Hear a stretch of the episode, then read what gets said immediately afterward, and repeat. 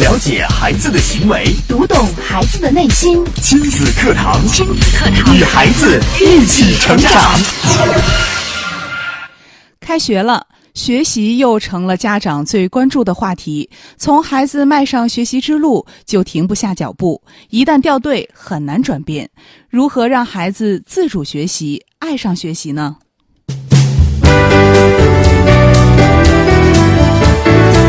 亲子课堂今日关注：父母如何让孩子爱上学习之生活的意义。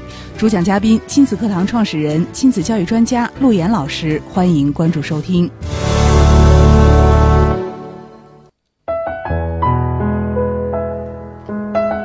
大家好，我是主持人潇潇。那接下来我们就有请今天的嘉宾陆岩老师。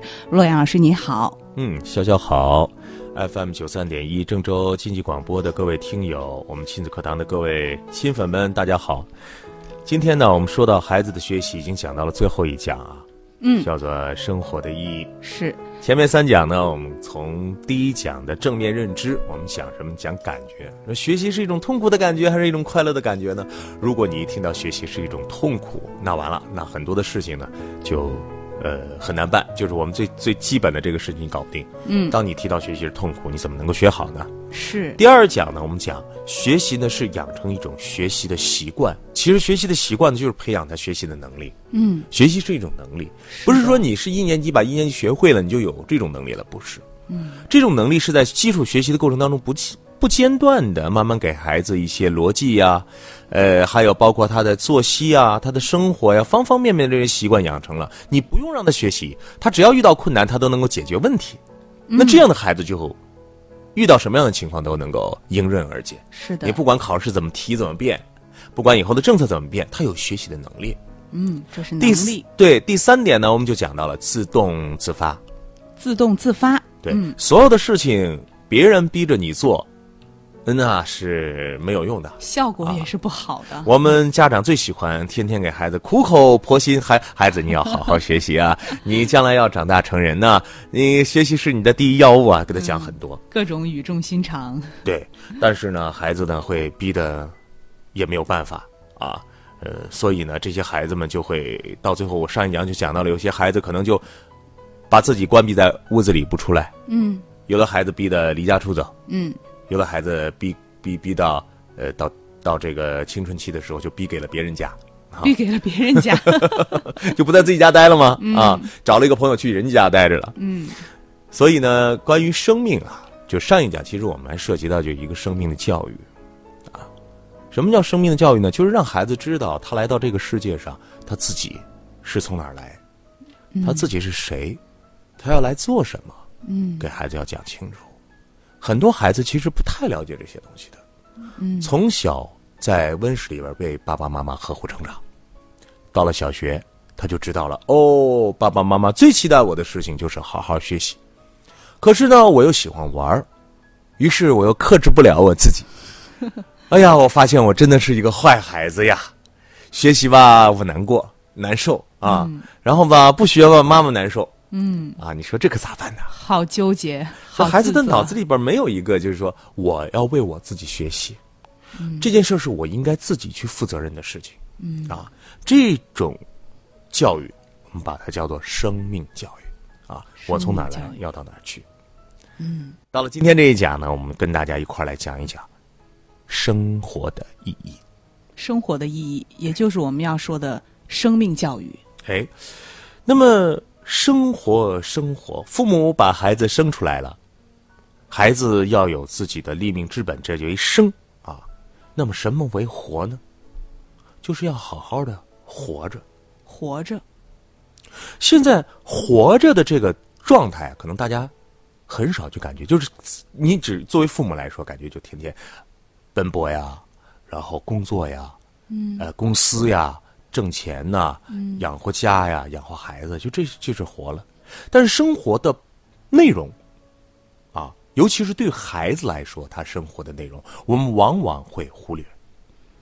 我们认为孩子的生活就一个内容，嗯，好好学习就行了吧。其他的爸妈都给你安排好了。对呀、你看，有你吃的，有你喝的，有你穿的，有你玩的，你什么都不要管，这些东西爸爸妈妈会给你准备好，并给你准备最好的，你只要有一条就行了，好好学习。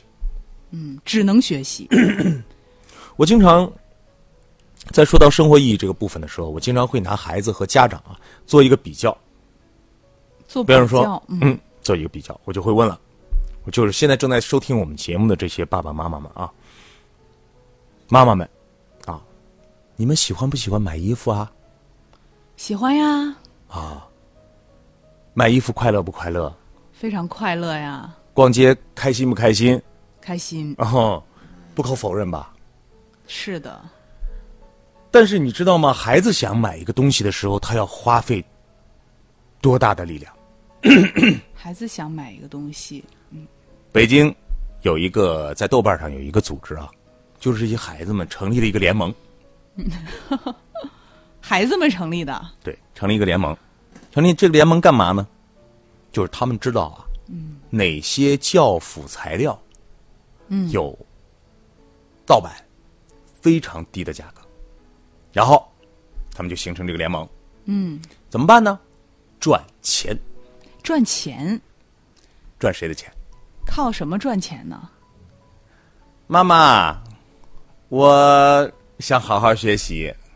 哦，嗯，学校说要买个教辅材料，嗯，二百六一套，买买不买？肯定买，给好钱拿去，妈妈说你不能随便买啊，嗯，你过来把那个书让我看一看，嗯，他们看看早已是经不安排是嗯好渠道了， 啊，那个渠道是八十六，八十六，对，管妈妈260要了260您您都联系好那个供货商了嘛，盗版书嘛，嗯，这都拿过来了，中间挣了二百块钱吧，嗯，孩子是， 你说这孩子为什么要这样做？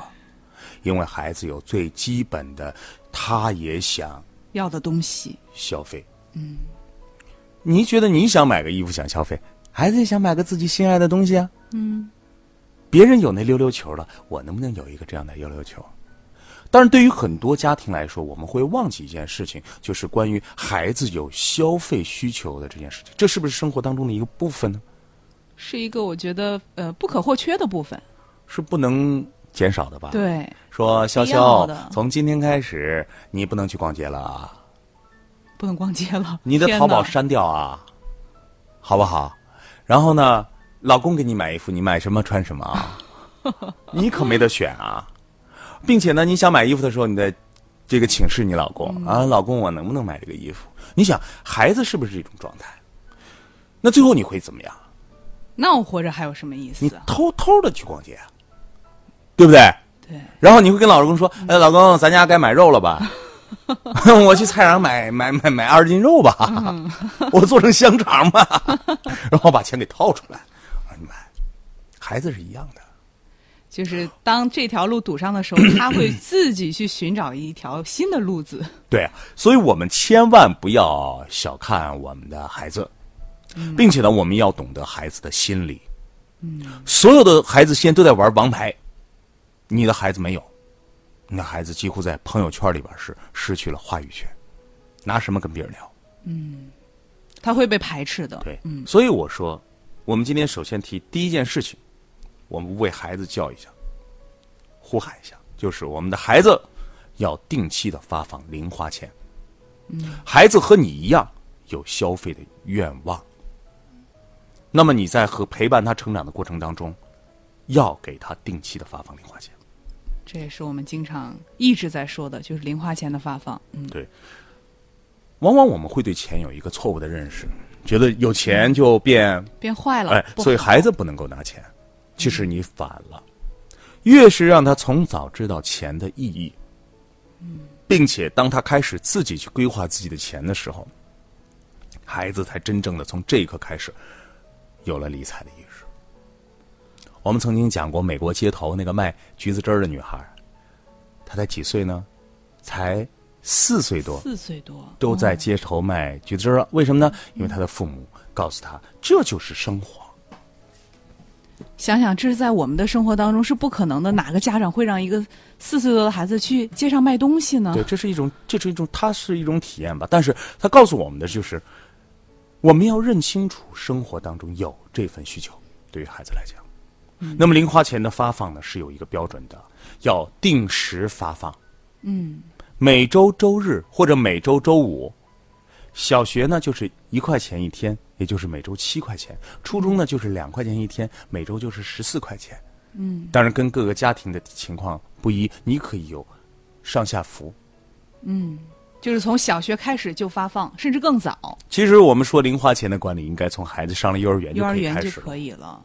否则孩子会这样来玩儿。我想做一次 瑶瑶，我还想再做，怎么样？就用情绪来管控你，我哭，我闹。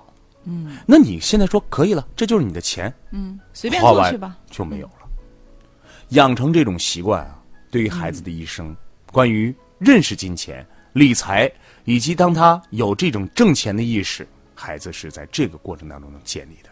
嗯，但是往往我们在意识当中呢，我们会这样，就说孩子，你拖地，你拖个地给你五毛钱，刷碗给你一块钱，嗯啊，擦桌子给你多少钱？这种关联是不能有的。就是为什么这种关联不能有呢？嗯，我们一会儿来讲讲如何进行家务活。好，那接下来呢，我们也稍事休息一段广告之后，我们继续请陆岩老师跟我们来分享。孩子是最精密的设计，最美妙的创造。孩子是天使降生于世，是来引导你的，并非受你指教。没有问题孩子，只有问题教育。亲子课堂，亲子课堂，让父母轻松读懂孩子的说明书。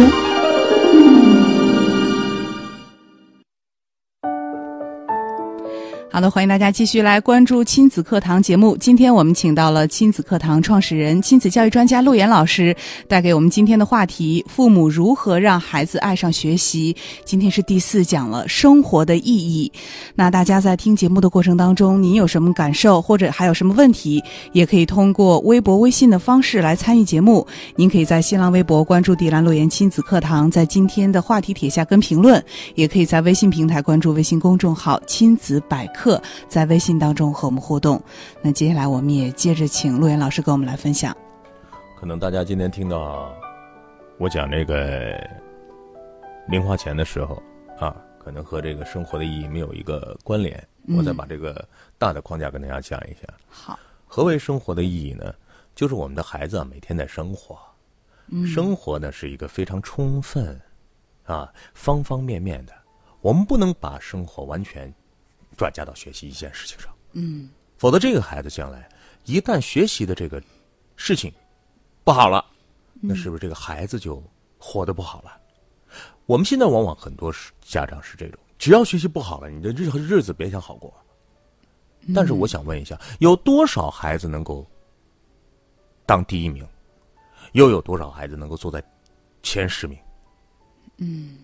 很少很少，第一名永远就只有那一个人。就那一个位置，第一排就能坐那么多人。可是我们家长都趋之若鹜的用这一个标准来评价孩子的时候，很多孩子在成长过程当中最基本的这份自信就被打了。是的，那么，这个自信打了之后，它会毁掉的是你生活的方方面面。你会觉得这个孩子的内心会生成出来，哎呦，我发现啊，真是我今天这么努力学，我都没学好，那我看来我真的是一个坏孩子，那我还不如坏下去。这孩子自暴自弃了。对，学习只是生活的一个部分。那么生活的部分还有什么呢？我刚才第一个讲的就是消费，就每个人愿意买点东西吧，嗯，愿意做点事情吧，啊。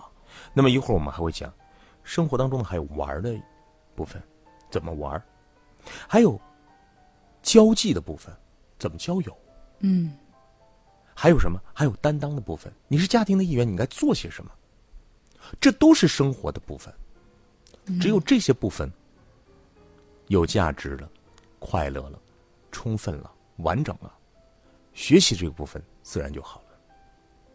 一个人这些东西都做不好，他一上课，他的脑袋瓜里边想的东西太多了。嗯，比如说，没朋友，没家务活，没零花钱，也没有玩电脑的时间，只有一件事儿，学习学。习。那孩子坐在这个这个教室里边就该想了，哎呀，你看别人都有什么了，而我却没有，我该怎么办呢？嗯，就想尽办法，怎么才能得到呢？想招了哦。别人能玩电脑，而我不可以。我妈妈告诉我，只有好好学习才有出路。可是我难过，别人都在讲这个英雄联盟，我没有玩过，我不会。孩子上课就开始跑马了，所以生活是完整的。我们家长一定不要视而不见，说：“哎呀，这些东西不要给我孩子提。”我孩子应该就是天天抱本书在那看就行了。错了，孩子是一个完整的。好，刚才我们第一点呢讲零花钱，无论你明白还是不明白，总之先把这个事情讲给我们的听众。可能有些家长还会反驳说，孩子不能拿钱，嗯，拿钱就买那些不该买的东西，嗯，我们会来慢慢的跟大家来讲啊。今天我们是全方位的讲讲生活的意义。好，第二，我们就来说说家务活。家务活儿，潇 潇，你觉得这个家务活是什么意思？让孩子干，它最大的价值在哪儿？是让孩子懂得一种家务活的方法吗？嗯，我觉得应该是让孩子来意识到他自己其实也是这个家里面的一份子，嗯家庭的一员，嗯，就是家里面的事情你是也是要承担的。对，是，这是家务活最大的一个意义呢，就是价值感。价值感。一个人啊，在一个家庭当中，每个人都应该有价值感。嗯，价值感是怎么来的呢？就是要贡献，要分享。嗯让觉得、觉得，哎，我在这个家里面也是有用的，对，要有用。有用怎么体现？干活嘛。干活儿。当然，我们现在有一个团队，十几个人，我们这十个人都挺好的，大家都有自己的位置。嗯。然而，就有两个人，你放在哪儿都用不成。然后呢，你给他找不到位置，他没有活儿可以干。嗯。不是我们把他排挤走，而是他自己觉得毫无价值，他会悄然离去。每个人生活在一个环境当中，都要找寻到自己的价值。那我想问一下，我们的孩子呢？我们的孩子同样也需要这种价值感。往往我们家长给我们孩子价值价值感就是：孩子，你考到前十名吧，你就是一个好孩子，你就是一个有价值的孩子。我说家长，你错了。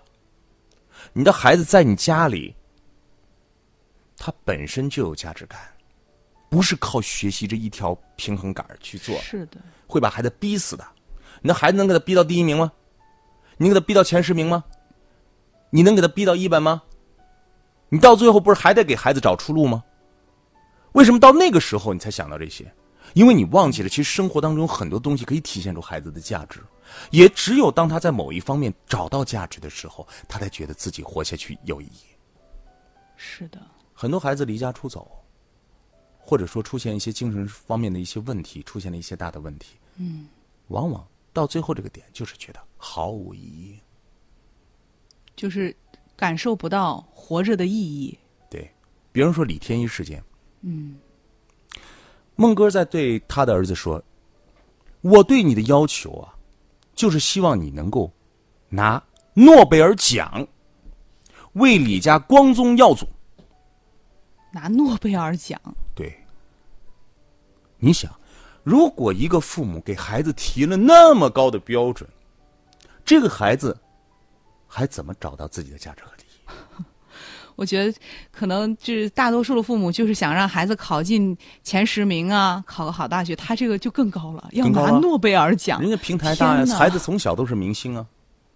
你想一想，一个家长对自己的孩子这么高的标准，孩子能不能体会到自己的价值？就像我们天天给孩子，孩子，清华北大就是将来你的学校，你就要冲着那个去，好好学习，为为咱们家怎么怎么样。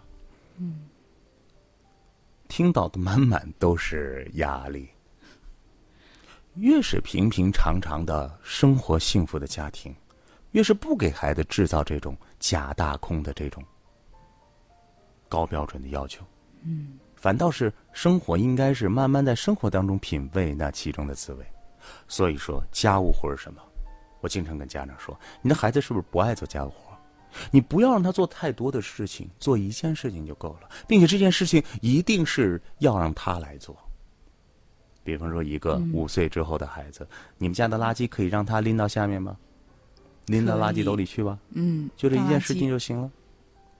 第一天拎好，孩子不错，做的不错，你看今天都会倒垃圾了。第二天，孩子又把这个垃圾倒了，不错啊，我们家垃圾指望你喽。第三天，孩子忘了，你怎么 办？吵孩子了，哎，过来，过来，过来，垃圾怎么忘了？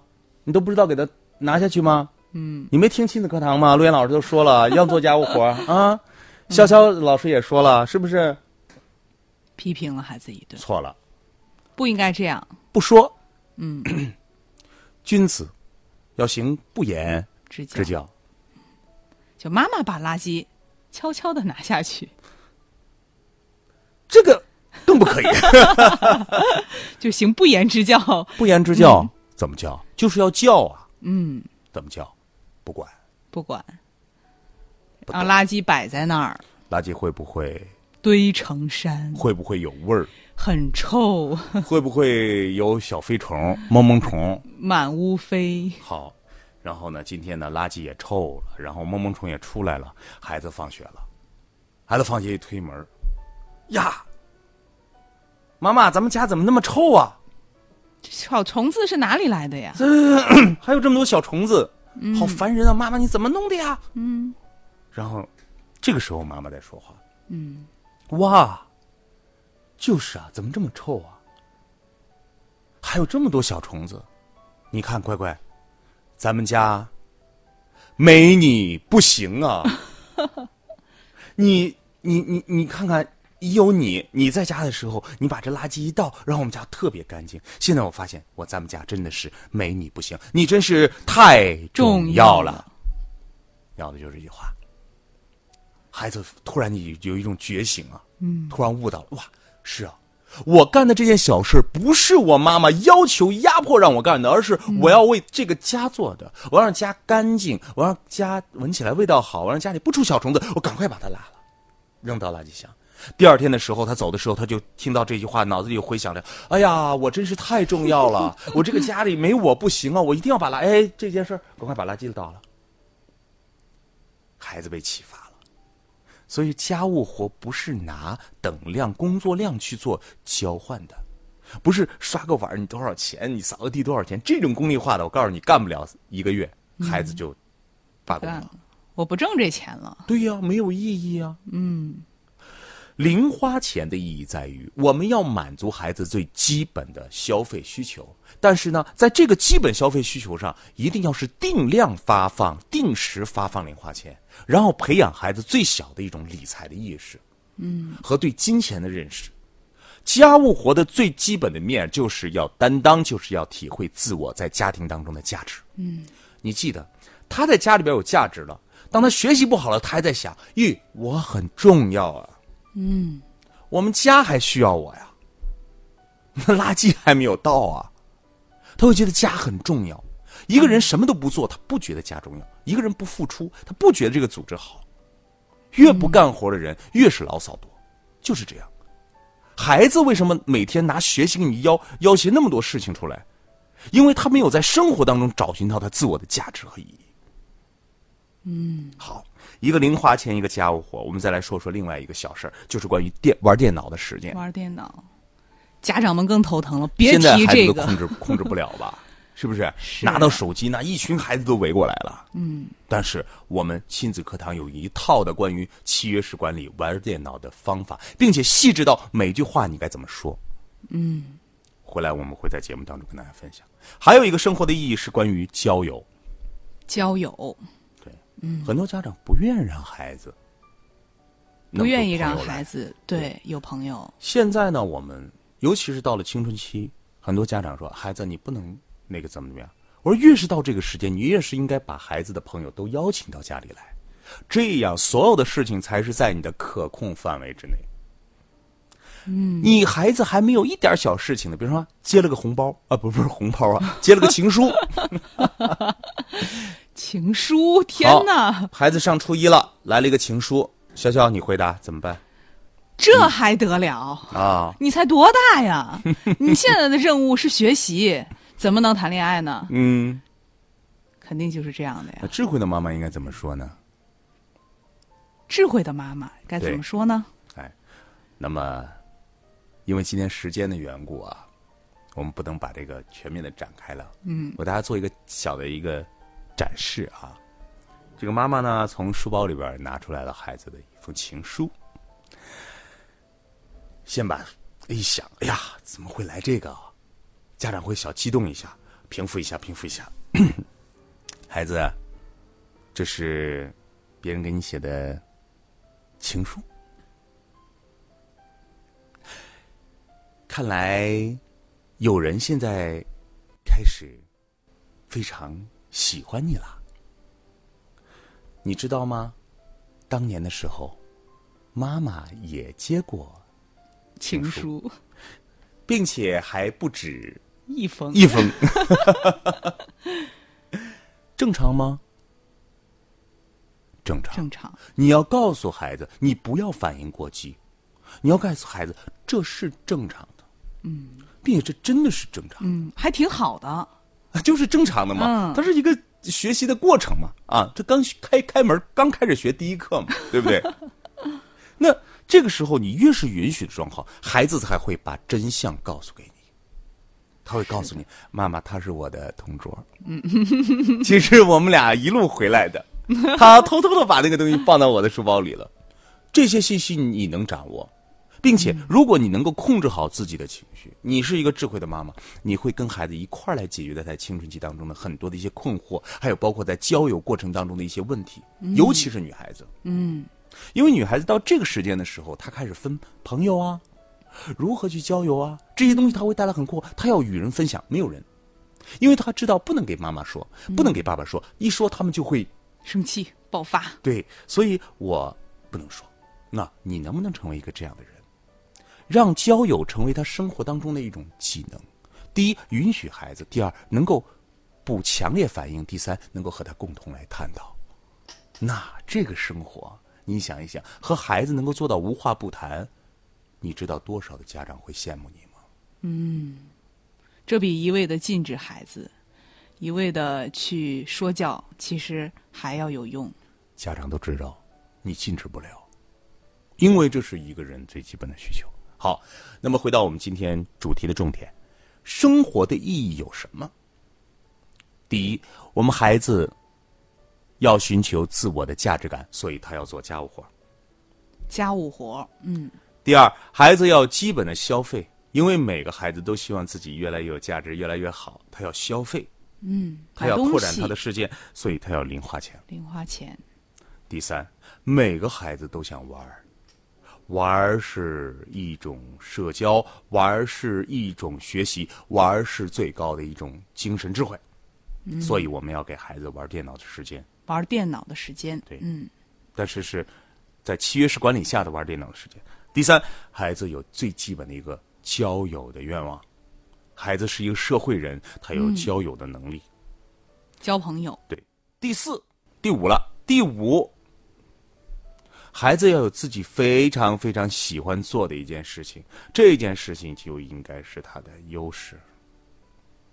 有的孩子喜欢做手工，嗯有的孩子喜欢打篮球，有的孩子喜欢呃去跳唱歌舞、嗯跳舞，就是他一定有一个他最喜欢做的事情，而不是你压迫他做的事情，这个就是他的优势。